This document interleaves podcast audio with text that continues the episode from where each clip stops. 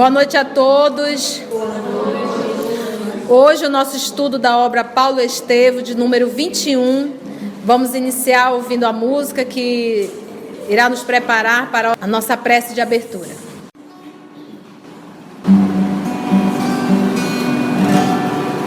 Essa canção é baseada na vida de Gesiel. Nós também vivemos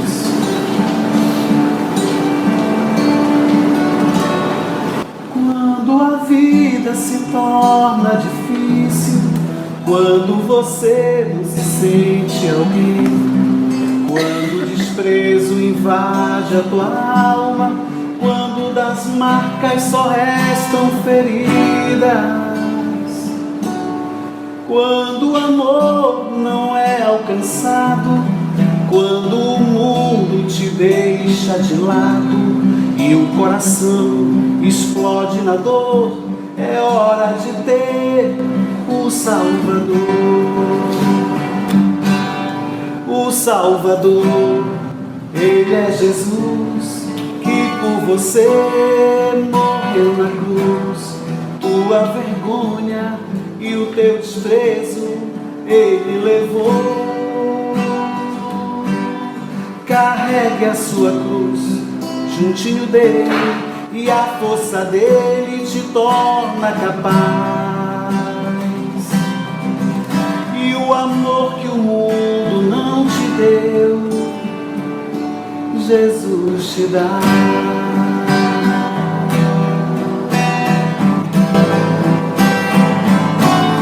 Quando a vida se torna difícil, quando você não se sente alguém, invade a tua alma, quando das marcas só restam feridas, quando o amor não é alcançado, quando o mundo te deixa de lado e o coração explode no amor, é hora de ter o Salvador, o Salvador. Ele é Jesus que por você morreu na cruz. Tua vergonha e o teu desprezo ele levou. Carregue a sua cruz juntinho dele e a força dele te torna capaz. E o amor que o mundo Jesus te dá. E o amor que o mundo não te deu, Jesus te dá.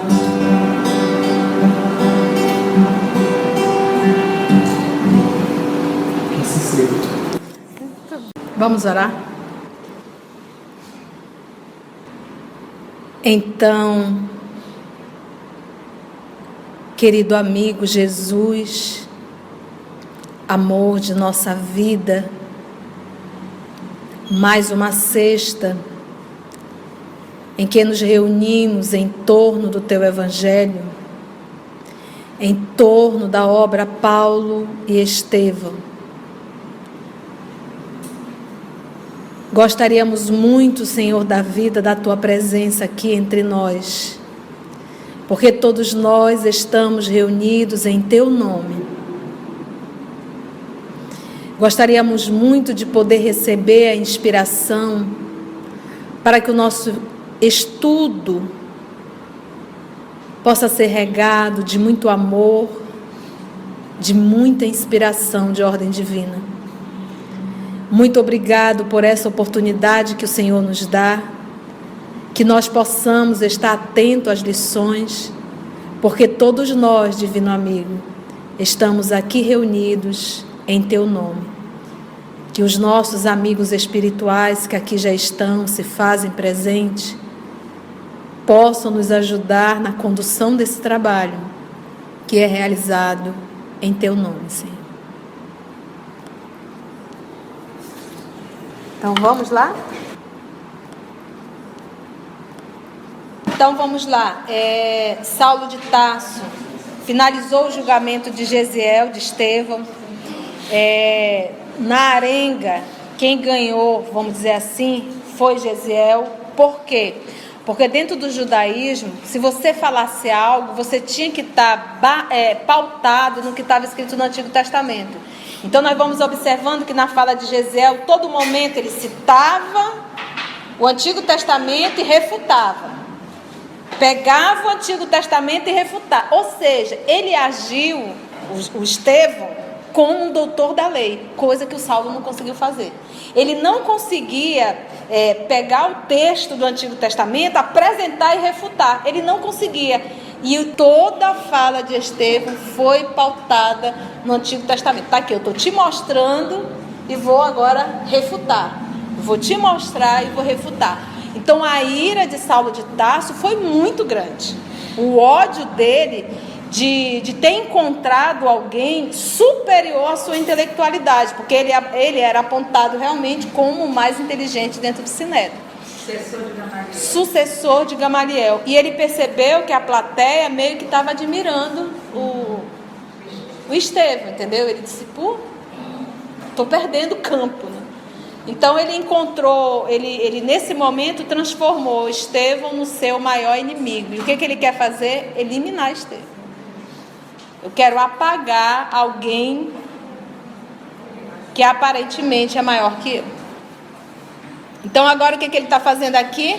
Ele quer iniciar uma perseguição aos cristãos. Para isso, ele precisa da autorização de Roma, porque era Roma que administrava. Então, no Sinédrio, ele já conseguiu já fazer o que ele queria, conver, convenceu todos. Agora ele está indo com, com os representantes de César dentro da província para tentar pedir a autorização para iniciar a perseguição aos cristãos. Então, para ele chegar lá e invadir a casa do, do caminho, ele tinha que ter uma autorização. Ele não podia, ah, quero invadir, não, não é assim. Então, ele tinha que ter autorização do Sinédrio, ele já teve. Agora, ele está tentando aqui conquistar a autorização dos romanos, dos representantes de Roma. Vamos ver o que, que vai dar. Bora lá? Que Jesus nos conduza. Entretanto, bastava ao novato rabino a adesão dos poderes públicos aos projetos movidos. Vamos lá.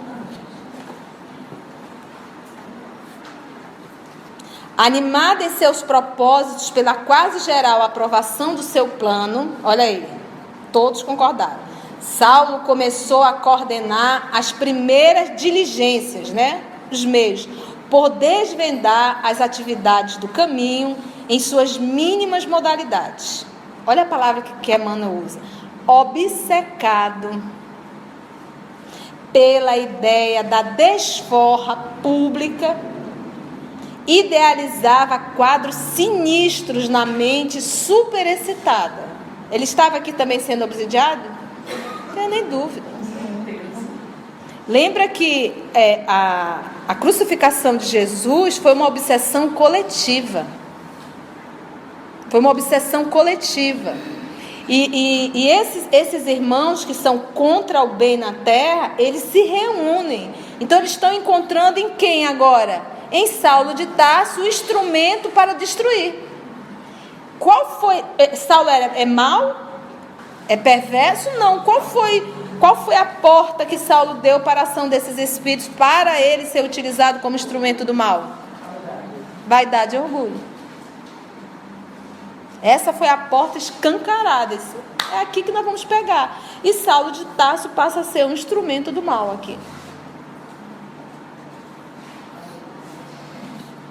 Obcecado pela ideia da desforra pública, idealizava quadros sinistros na mente superexcitada tão logo fosse possível, prenderia todos os implicados.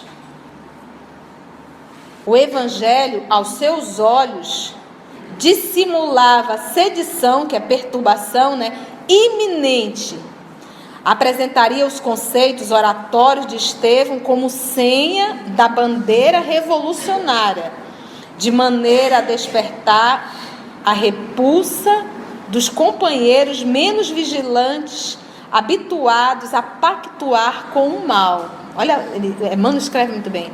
a pretexto de acomodatícia tolerância. Combinaria os, olha aqui, combinaria os textos da lei de Moisés e dos escritos sagrados, entendeu? Porque tudo que ele fosse falar, ele tinha que apresentar baseado em quê? Não, tá aqui, estou baseado nesse texto aqui, que foi o que Estevão fez. Combinaria os textos da lei de Moisés e dos escritos sagrados para justificar que se deveria conduzir os desertores dos princípios da raça até a morte. Demonstraria a irrepreensibilidade da sua conduta inflexível. Tudo faria por conduzir Simão Pedro ao calabouço.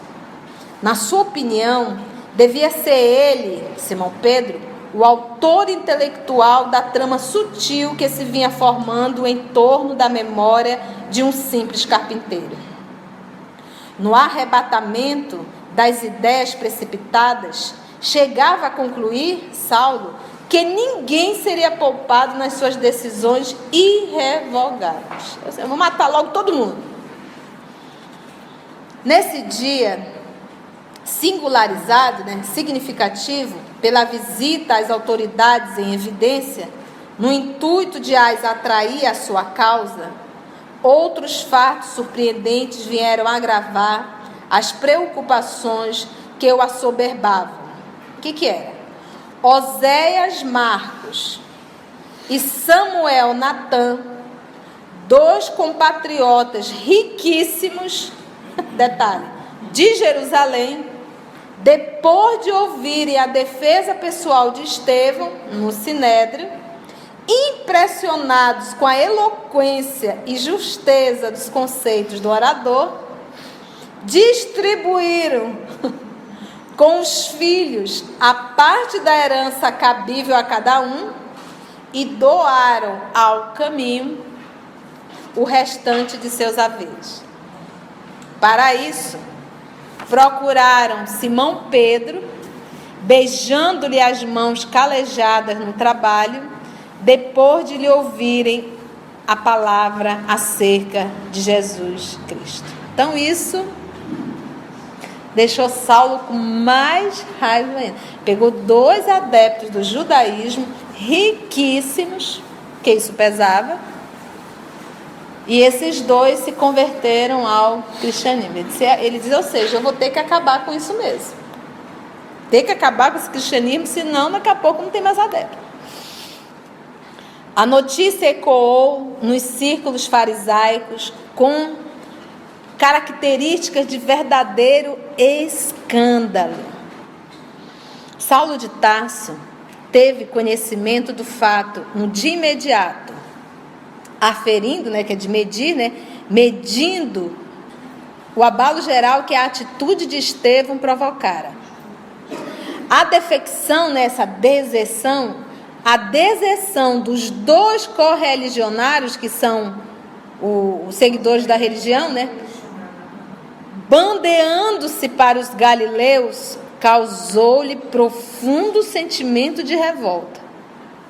Falava-se, mas que Osés e Samuel, entregando ao caminho, porque na, é, essa, a palavra cristão não existia nessa época ainda. Eles chamavam os seguidores de Jesus é, seguidores do caminho.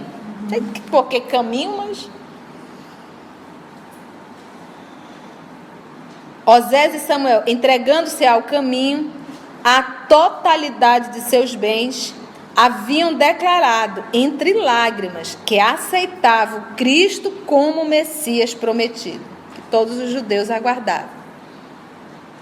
Os comentários dos amigos a respeito instigavam, né, induziam né, as mais fortes represálias. Aí como ficou com raiva mesmo. Designado pelos, pelas caprichosas correntes populares como o mais jovem defensor da lei, sentia-se compelido cada vez mais a revelar o seu ascendente nesse posto que considerava sagrado. Na defesa do seu mandato, por isso mesmo, desprezaria todas as considerações tendentes a infirmar-lhe o rigorismo, em que presumia um divino dever. O Saulo de Tarso está aproveitando bem os seus talentos?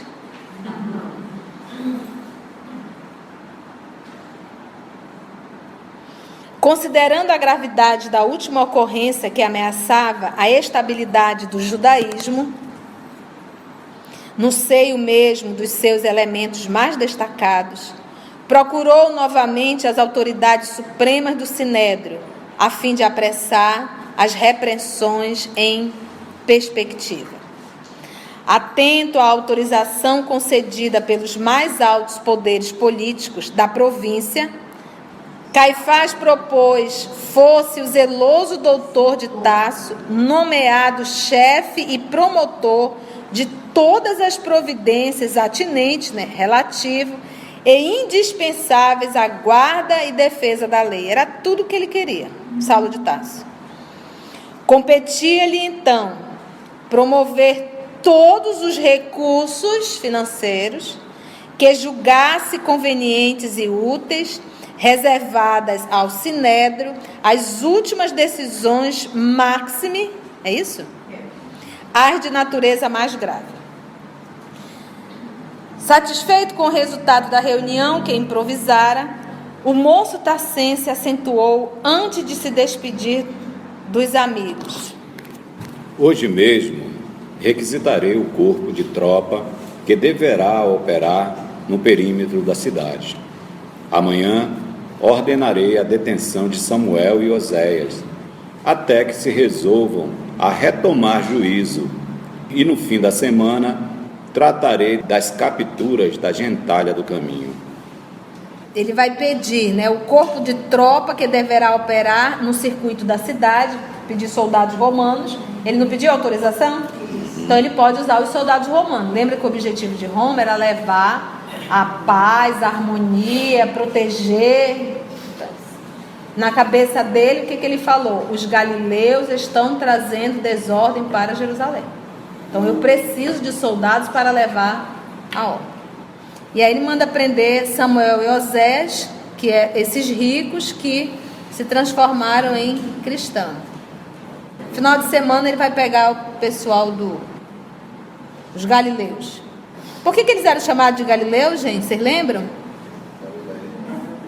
Porque eles eram da Galileia, dentro da Palestina, né? Jerusalém aqui embaixo, Galileia lá em cima. A Galileia está Nazaré, Magdala, ali é o, o lagozinho de Tiberíades, Genezaré, tudo o mesmo nome.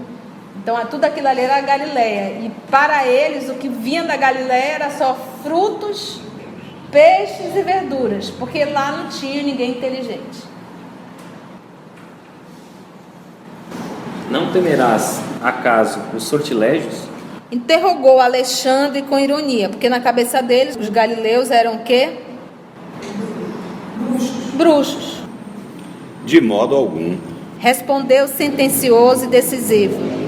Sabendo de oitiva que os próprios militares começam a ficar supersticiosos sob a influência das ideias extravagantes dessa gente, chefiarei em pessoa a expedição, porquanto tenciono recolher o tal Simão Pedro ao calabouço. Você sabe o que é oitiva? Ouvido, né? Ouvido, audição. É para não dizer é, a fofoca que está rolando. É oitiva é o que, o que eu estou ouvindo, ouvindo zum, né? É o que se ouviu é uma forma de dizer, olha, a fofoca que está rolando, zum, zum, zum. Simão Pedro? Perguntou um dos presentes, admirado. Por que não? Alexandre. Sabes o motivo da ausência de Gamaliel ao nosso encontro de hoje? Tornou o outro. Não. É que, a convite desse mesmo Simão, ele foi observar as instalações e os feitos do caminho. Não achas tudo isso extremamente curioso? Temos, de maneira geral, a impressão de que o chefe humilde dos galileus, desaprovando a atitude de Estevão perante o Sinédrio, deseja recompor a situação, buscando aproximar-se de nossa autoridade administrativa. Quem sabe? Talvez tudo isso seja útil No mínimo, é bem possível estejamos caminhando para a necessária reharmonização. Então, é, era para Gamaliel estar presente nessa reunião, é um grupo, não está só Saulo e Alexandre, tem outras pessoas. E aí ele pergunta: cadê Gamaliel? Tu não está sabendo? Pedro mandou chamá-lo. Saulo mostrava-se mais que surpreso, porque estupefato. Como é que Gamaliel se propôs a atender um pedido de Pedro? Mas que vem a ser tudo isso? Gamaliel visitando o caminho? Chego a duvidar da sua integridade mental. Sabemos Interveio Alexandre. que o mestre sempre pautou seus atos e pensamentos com a máxima correção. Era justo se negasse a tal convite em consideração a nós outros. Entretanto, se tal não fez, é igualmente preciso não desacatemos a deliberação tomada, certo? Com a nobreza de objetivos que sempre o inspirou. De acordo. Disse Saulo contrafeito. Entretanto, apesar da amizade e gratidão que lhe consagro, nem mesmo Gamaliel poderá modificar minhas resoluções. É possível que Simão Pedro se justifique, saindo ileso das provas a que será submetido, mas, seja como for, terá de ser conduzido ao cárcere para as necessárias inquirições. Desconfio da sua aparente humildade. Com que fim se abalançaria ele a deixar suas redes para avorar-se em benfeitor gracioso dos pobres de Jerusalém? Vejo em tudo isso propósitos de sedição, Tumulto, tá, gente? Revolta, motim. Que não deve andar muito longe. Os mais humildes e ignorantes caminham à frente dos perigos. Os senhores da destruição aparecem depois. Eu não sei por que, que Pedro decidiu ficar em Jerusalém para fazer a casa do caminho em Jerusalém, né? Porque era um lugar, poxa, onde Jesus foi assassinado. É como se fosse assim, olha, eu quero ficar no meio do fogo mesmo. Porque ele poderia ter voltado para Galiléia, ter feito a casa do caminho lá e não tá dando esse rebuliço todo. Mas ele ficou em Jerusalém, ele ficou na capital. A palestra animou-se ainda algum tempo em torno da expectativa geral dos acontecimentos que se aproximavam, até que Saulo se despediu e voltou para casa, disposto a assentar os últimos detalhes do seu plano. A prisão de Estevão tivera, na igreja modesta do caminho, ampla repercussão, despertando justificados receios aos apóstolos da Galileia. Pedro recebera a notícia com profunda tristeza. Encontrara no rapaz de Corinto um auxiliar devotado e um irmão. Além disso, pela nobreza de suas qualidades afetivas, Estevão se tornara uma figura central a focalizar todas as atenções. E nenhum discípulo ficou enciumado por isso. Para a sua fronte né, inspirada, convergiam numerosos problemas, em cuja solução o ex-pescador de Cafarnaum não mais dispensava a sua prestigiosa cooperação. Amado pelos aflitos e sofredores, tinha sempre a palavra de bom ânimo, que levantava o mais desalentado coração. Pedro e João preocuparam-se mais por amor que por quaisquer outras considerações. Então, olha, não é, nem, não é só o trabalhador, é porque nós amamos Estevão. Entretanto, Tiago, filho de Alfeu, esse Tiago é quem? Muito bem. Irmão do? Irmão do Levi. Irmão do Levi, que é o Mateus. Então vamos lá. Tiago, filho do Alfeu, não conseguia disfarçar seu desgosto em face da conduta desassombrada do irmão de fé, que não hesitara em afrontar os poderes farisaicos dos senhores da situação. Na opinião dele, Estevão andar errado, Tiago, no capítulo das exortações. Ele deveria, comedir-se, merecer a prisão pelos argumentos precipitados na defesa de si mesmo. Olha. Vocês entenderam? O Tiago estava do lado do Saulo de Tarso. Eu acho que Estevão colocou a carroça na frente do boi. Fermentara-se a discussão, porque Jesus dizia que nós deveríamos fugir dos fermentos. Mas Estevão em nenhum momento estava tendo uma discussão com Saulo de Tarso de ordem pessoal. O que Gesiel Estevão estava fazendo era esclarecendo sobre o Messias. Não era pessoal, porque o fermento da discórdia, duas pessoas discutindo, defendendo um ponto de vista. Tanto é que ele calou. Na hora que Paulo, na casa do caminho, começou a vir com uma discussão de ponto de vista, ele disse: Olha, o nosso Senhor diz que nós devemos fugir das contendas, das discussões inúteis. Então ele fala aqui do fermento, ou seja, está citando Jesus. Pedro fazia-lhe sentir a oportunidade da ocorrência, para que se revelasse a liberdade do Evangelho, e reforçava os argumentos com a lógica dos fatos. A resolução de Osés e Samuel, entregando-se ao Cristo, era invocada para justificar o êxito espiritual do caminho. Toda a cidade comentava os acontecimentos Muitos se aproximavam da igreja com sincero desejo de melhor conhecer o Cristo. E isso devia significar a vitória da causa. Tiago, no entanto, não se deixava vencer pelos mais fortes raciocínios. A discórdia tomava corpo, mas Simão e o filho de Zebedeu, quem é o filho de Zebedeu? João Evangelista. Sobrepunham a tudo os interesses da mensagem de Jesus. O Mestre afirmara-se emissário para todos os desalentados e doentes. E estes já conheciam a igreja humilde de Jerusalém, iluminando-se com a palavra de vida e de verdade.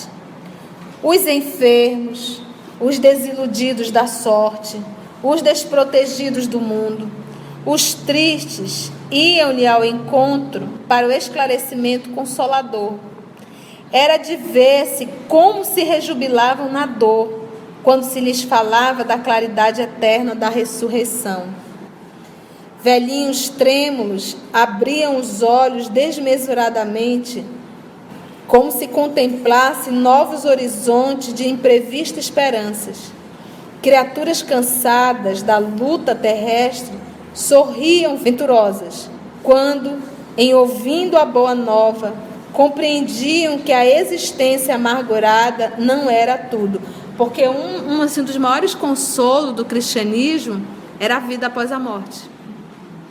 Era a continuidade. É por isso que os cristãos não tinham medo. Eles entravam na arena e se entregavam aos leões. Porque eles não tinham a mínima dúvida sobre a, a, a existência e a sobrevivência da alma. O Novo Testamento tem muita informação sobre Estevão. A gente só conhece Estevão, é Lucas que comenta lá em Atos dos Apóstolos, no finalzinho.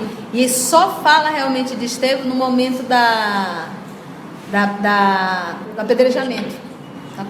Está em Atos. É muito bom quando a gente está lendo Paulo Estevam, se possível, fazer uma leitura do Atos.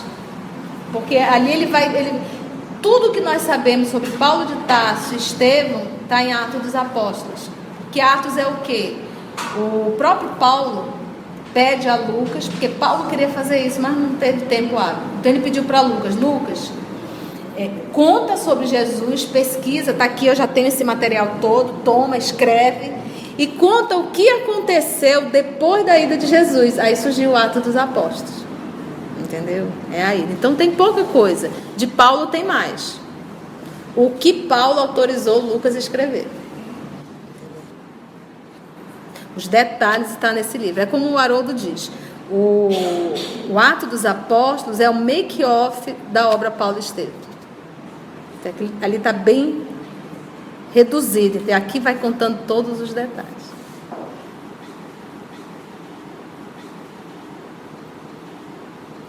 Pedro observara os sofredores que Jesus tanto amara e experimentava novas forças. Ciente da atitude nobre de Gamaliel ante as acusações do doutor de Tarso, e crente de que só ela evitara o apedrejamento imediato de Estevão, concebeu o projeto de convidá-lo, a Gamaliel, a visitar as instalações toscas da Igreja do Caminho, exposta aos companheiros. A ideia foi unanimemente aprovada. João era o mensageiro escolhido para o novo cometimento. Gamaliel não só recebeu cavalheirescamente o emissário, como também demonstrou grande interesse pelo convite, aceitando com a generosidade que ele exornava, né, ornamentava, enfeitava, né, a velhice veneranda. Entabuladas, né, estabelecidas as combinações, o sábio rabino Gamaliel, professor e doutor de Saulo de Tarso, deu entrada na casa pobre dos galileus que o receberam com infinita alegria. Simão Pedro, profundamente respeitoso, explicou-lhe as finalidades da instituição, esclareceu relativamente aos feitos verificados e falou do conforto dispensado aos que se encontravam em abandono. Carinhosamente, ofereceu-lhe uma cópia em pergaminho, pele do cordeiro, de todas as anotações de Mateus sobre a personalidade do Cristo e seus gloriosos ensinamentos. Aí pronto, a gente lê isso aqui, a gente, ah, que legal. Gente, nós estamos em que ano? 35. E o que, que ele acabou de dar em pergaminho para o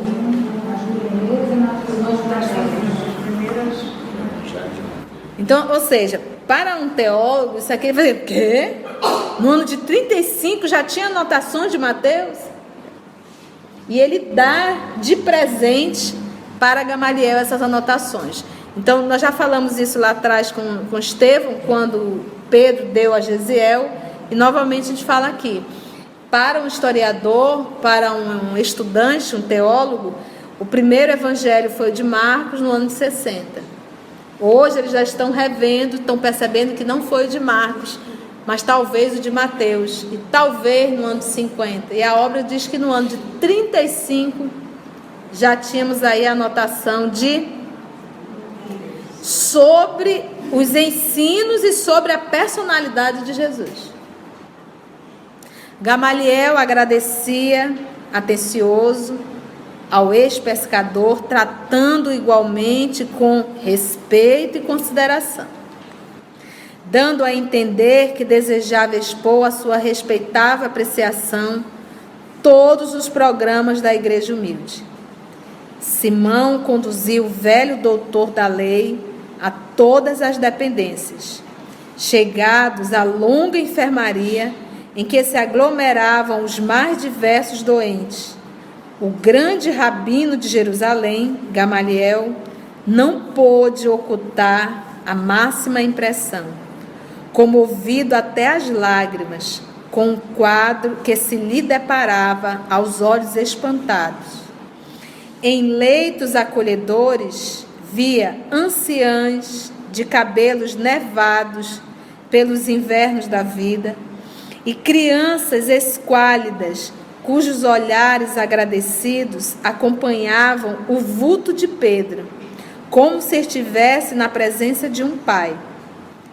Não dera ainda dez passos em torno dos móveis singelos e limpos, quando estacou à frente de um velhinho de miserável aspecto, imobilizado pela enfermidade que o prostrara pobre e enfermo pareceu reconhecê-lo igualmente. Quem era?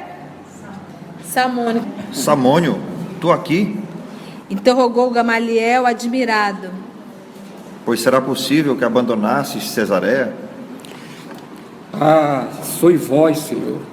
Respondeu o interpelado com uma lágrima no canto dos olhos. Ainda bem que um dos meus com- compatrícios e amigos chegou a observar minha grande miséria. O pranto, o choro, embargou-lhe a voz, impedindo de continuar. Mas os teus filhos e os parentes, na posse de quem estão tuas propriedades da Samaria? Perguntava ao velho mestre, perplexo. Não chores, Deus tem sempre muito para nos dar. Então Samônio estava enfermo, doente, foi recolhido dentro da casa do caminho, era um homem rico. E aí Gamaliel reconheceu e disse: Sim, e cadê tua família? O que, que tu estás fazendo aqui? Decorrida a longa pausa em que Samônio pareceu coordenar as ideias para explicar-se, conseguiu limpar as lágrimas e prosseguir. Ah, Senhor, como Jó, vi meu corpo apodrecer entre os confortos de minha casa. Jeová, em sua sabedoria, reservava-me longas provanças. Denunciado como leproso, em vão solicitei socorro dos filhos que o Criador me concedeu na mocidade. Todos me abandonaram. Os familiares deram-se pressa em partir, deixando-me sozinho. Os amigos que se banqueteavam comigo em Cesareia fugiram sem que pudesse ver. Fiquei só e desamparado. Um dia, para a suprema desesperação da minha desdita, os executores da justiça procuraram-me para notificar a sentença cruel. Porque nós sabemos que um leproso, hoje é ranceníase, né? O ranceniano, na época era chamado de leproso. Então, se você se, você tinha, ah, eu tô com uma dermatite, aí você se apresenta, não tinha um médico, não tinha esse lado de, de, de responsáveis pela da saúde, não. Então você ia até o Sinédrio, se apresentava um doutor da lei, imagina, era o doutor da lei, era o doutor da lei, vamos dizer assim, o sacerdote que ia dizer se tu estava ou não com a enfermidade. Então, se tu foi acusado, ele olhou e disse, olha, é rancenise, então tu já era é, direcionado para o Vale dos Imundos. Já saía da tua família e confiscava todo o bem ficava com teus filhos. Tu perdia tudo, tu deixava de ser gente. Muito cruel, né? Combinados entre si, a conselho da iniquidade, meus filhos destituíram-me de todos os bens. Assenhorearam-se de minhas posses e dos títulos em dinheiro, que representavam a esperança de uma velhice honesta. Por fim, e para cúmulo de sofrimentos, conduziram-me ao vale dos imundos, onde me abandonaram como se fora um criminoso sentenciado à morte. Senti tanto abandono e tanta fome, experimentei tamanhas necessidades, talvez pela minha vida passada no trabalho e no conforto, que fugi do vale dos leprosos, fazendo longa jornada a pé, esperançoso de encontrar em Jerusalém as amizades valiosas de outrora. Difícil, né? Isso acontece hoje?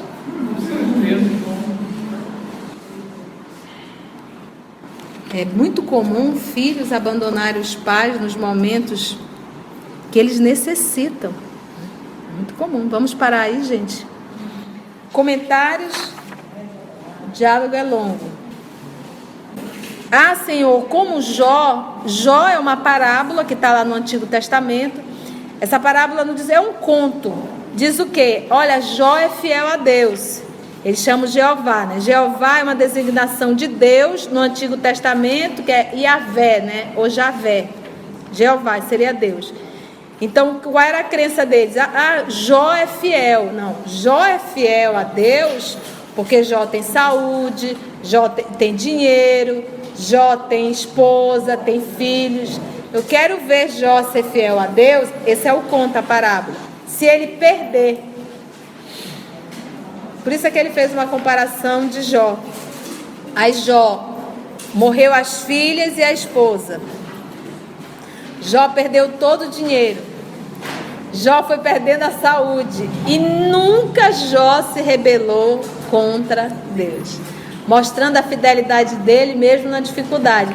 Por isso que o nosso Samônio fez essa comparação quando ele disse: "Ah, Senhor, como Jó vi meu corpo apodrecer entre os confortos de minha casa." Então, você vê assim, Jó é, é a resignação em pessoa e nunca se rebelou contra Deus. E aí vamos ver como é que vai dar essa continuidade. Agradecidos te somos, Senhor da vida, por essa oportunidade que o Senhor nos dá de estarmos todos aqui reunidos em Teu nome, encarnados e desencarnados, estudando um tanto mais sobre a obra Paulo Estevam. que tudo que foi ensinado, tudo que foi lido, tudo que foi feito uma reflexão, nessas duas horas de estudo, Senhor, desde o Evangelho até a obra Paulo Estevam, que todo esse material possa fazer parte da nossa reflexão no dia a dia e que nós possamos, nesse movimento de mudança, nos desafiar e nos tornarmos pessoas melhores. Porque afinal, esse é o nosso maior tesouro. Que possamos ser dignos e, de certa forma, honrar com o compromisso da reencarnação, sendo fiel a Deus, proporcionando a nossa reforma moral, nos tornando um ser humano melhor. Muito obrigado amor querido. E muito obrigado a todos vocês, amigos espirituais, pela assistência, pelo amparo e pelo auxílio. E foi em teu nome, Senhor, que nós realizamos todo esse trabalho. Muito obrigado. Nos envolva na tua paz e que nós possamos permanecer contigo através do nosso olhar, do nosso abraço e da nossa palavra e dos nossos pensamentos. Muito obrigada, Senhor.